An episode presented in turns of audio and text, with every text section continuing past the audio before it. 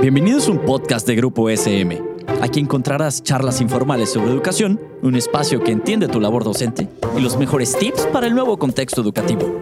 También un espacio donde papá y mamá se sentirán identificados.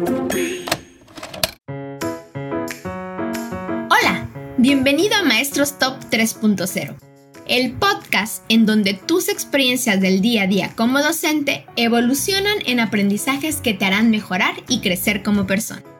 Mi nombre es Aida y en este episodio hablaremos sobre esos momentos incómodos o curiosos en las reuniones de trabajo con nuestros compañeros docentes y directivos. A ver qué te parece.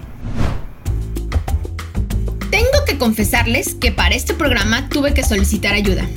Le pedí a varios colegas que me compartieran algunas anécdotas incómodas o graciosas que hayan tenido durante la pandemia con su equipo de trabajo. Honestamente pasé un tiempo bastante divertido escuchando las situaciones con las que amablemente colaboraron para este podcast. Elegir algunas para platicarlas con ustedes no fue una tarea sencilla, así que espero haber acertado en la selección y que ustedes también disfruten este top 3. En la posición número 1 tenemos la anécdota de Eduardo de Ciudad de México. Él nos dice, Casualmente me integré como personal de planta en la institución donde trabajo un mes y medio antes de que iniciara la pandemia. Eso me dio poca oportunidad de conocer a mis compañeros a nivel personal. Por otro lado, tengo una vecina que tiene pajaritos enjaulados en su balcón y todo el día están trinando alegremente. Un día, en los minutos previos a que iniciara la junta, ya con varios asistentes, un compañero me preguntó, Oye, ¿y tú dónde vives? La pregunta de entrada se me hizo un tanto directa y algo titubeante le respondí, pues este, en la Álamos, en la Ciudad de México. Y me respondió, ah, es que pensábamos que vivías en el bosque, porque siempre se escuchan pajaritos de fondo. Esta simpática anécdota me lleva a pensar en todos esos profes que se han sumado al proyecto educativo de nuestros colegios durante la pandemia. Gente con la que colaboramos de forma cercana, pero al mismo tiempo desconocemos. La ausencia física de los colegios ha eliminado el contacto trivial en la sala de maestros, en los pasillos, en la cafetería o la tiendita. Esos espacios en donde poco a poco íbamos estrechando lazos y construyendo amistades. Si tú eres un profe que tiene rato en su escuela, probablemente ya tenías tu grupo de amigos con los que has estado en contacto al margen de las reuniones oficiales de trabajo. Pero, ¿qué pasa con los que se sumaron recientemente? ¿Estamos tan desconectados de ellos que también imaginamos que viven en el bosque? ¿Cómo podemos acercarnos a ellos en la distancia? En la posición número 2, tenemos la siguiente tanda de anécdotas, la contraparte. Aquellas en las que el trabajo a distancia nos ha llevado a intimar de formas inimaginables hace algunos meses. Sofía de Veracruz nos platica. Tengo una vecina que a pesar de las indicaciones de no reunirse, frecuentemente hace fiestas en su casa. Así que un viernes en la tarde que tuvimos una capacitación me tocó participar. Al abrir el micrófono vi la cara de varios compañeros al escuchar la música de fiesta y las voces. Una amiga me escribió preguntando si la reunión era en mi casa, porque tengo un hermano que siempre ha sido muy fiestero. El primer día me dio mucha pena, porque seguramente varios pensaron lo mismo. Y yo que me he estado cuidando tanto, pensé. Pero ahora mis compañeros ya conocen hasta a mis vecinos y cuando oyen la música preguntan qué tal va su fiesta. Y por otro lado, Lupita de Monterrey nos platica esto. Estábamos en una reunión cerrando un curso de habilidades digitales que nos dieron a los docentes de todos los niveles. De repente, pidieron que todos abrieran las cámaras para tomar las fotos de la clausura del taller. Éramos muchísimos conectados, entonces se hicieron las tomas por partes fueron mencionando a los que tenían que abrir la cámara. Y una maestra, por más que le insistían en el chat, no la abría. Al final era la única pendiente. Y la directora general se lo pidió en voz, directamente. Así que no le quedó de otra que abrir su cámara. Al abrirla, se vio a la maestra con el turbante de toalla, porque no le había dado tiempo de arreglarse. Para colmo, hicieron un collage con las fotos para las redes sociales de la escuela. Y ahí sale ella así, Casi no se distingue porque somos muchos y juntaron todas las fotos, pero los que estuvimos en la reunión sí la reconocemos enseguida. Y tenemos esta tercera anécdota de Wendy de Puebla. nos cuenta.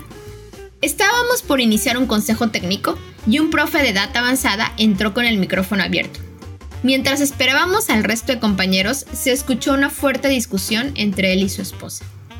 El anfitrión de la reunión no estaba presente para cerrar su micrófono, y por más que le mandamos mensajes en el chat, se seguía escuchando todo.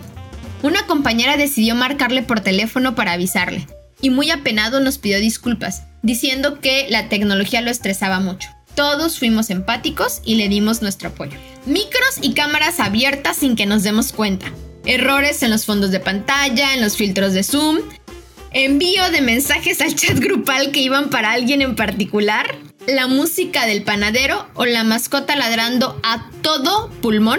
Justo cuando nos toca participar en una plenaria son situaciones a las que también nos hemos habituado tanto cuando nos sucede a nosotros como cuando les ocurre a los compañeros, siendo estas oportunidades ideales para ser empáticos, dejar de lado la burla y sustituirla por apoyo y comprensión. Porque no es fácil que tus compañeros de trabajo también conozcan aspectos tan personales como tu relación de pareja o con tus hijos, con quienes vives, tu dormitorio o hasta el tipo de vecinos que tienes. Y para cerrar este ranking, en la posición número 3 están las anécdotas que nos sorprenden al mostrarnos que nos desempeñamos profesionalmente diferente en lo presencial que a distancia. En esta ocasión, Cristina de Mérida, de Mérida nos comparte. En la escuela organizaron una conferencia para el personal docente la persona que la dio ya nos ha impartido otras charlas presenciales antes de la pandemia y habían sido un éxito porque es una persona muy preparada, amena y motivadora. Hemos aprendido mucho de él. En esta ocasión, al ser una persona mayor, tuvo complicaciones para compartir su presentación, para activar su micrófono, en fin. Entorpecimientos digitales de quienes no están familiarizados en el trabajo a distancia. Esto distrajo mucho la atención del contenido de la charla, la cual en sí era muy interesante. Al finalizar, en los comentarios que se compartieron en pantalla, algunos compañeros le criticaron fuertemente, diciendo que había sido aburrido y lento. A mí me dio una pena espantosa, porque se notaba que él estaba haciendo su mejor esfuerzo. Y sabemos que es una persona de la cual hemos aprendido muchísimo. Presencialmente hace su trabajo de forma extraordinaria. Retomo esta anécdota para reflexionar en cómo el cambio de escenario a lo virtual nos ha llevado a conocer otras facetas profesionales y ha puesto la mirada en otros aspectos que hasta ahora no eran tan relevantes. En este mundo de lo virtual, es fácil creer que los que usamos bien la computadora y conocemos de apps innovadoras somos mejores docentes que los que se atoran con esto. Muchos compañeros, con muchos años de experiencia y sabiduría, que nos consta que son excelentes educadores en las aulas, se han topado con el muro de la tecnología, corriendo el riesgo de sentirse obsoletos. Desde aquí, les invito a ver más allá. Evitemos adoptar estas actitudes. Seamos sensibles, empáticos y entendamos que saber usar Meet, Teams o Zoom no nos define como educadores profesionales ni como personas. Acompañémoslos en el camino de lo digital.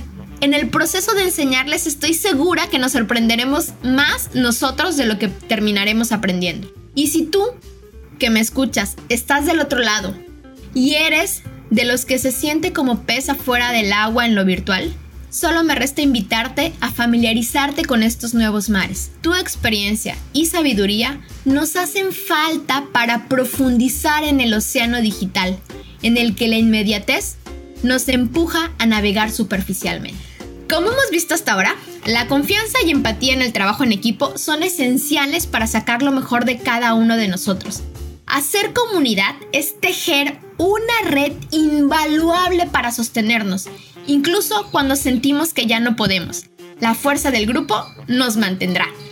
Estemos pues atentos a nuestras necesidades, a pedir ayuda, pero también a las de nuestros colegas.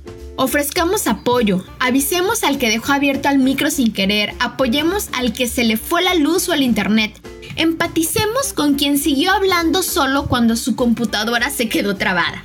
Disfrutemos de las ventajas de trabajar con otros, a pesar de la distancia física.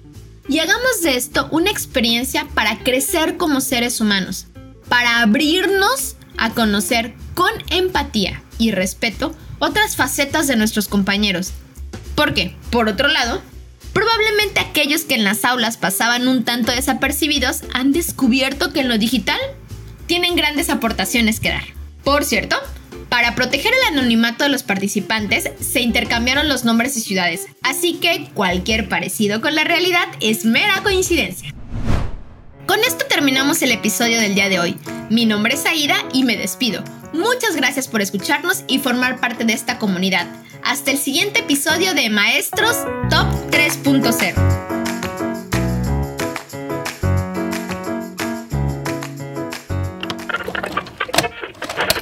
Esto fue un podcast producido por Grupo SM. No olvides suscribirte al podcast para que no te pierdas ninguno de los episodios. Síguenos en nuestras redes sociales y nos vemos la siguiente semana.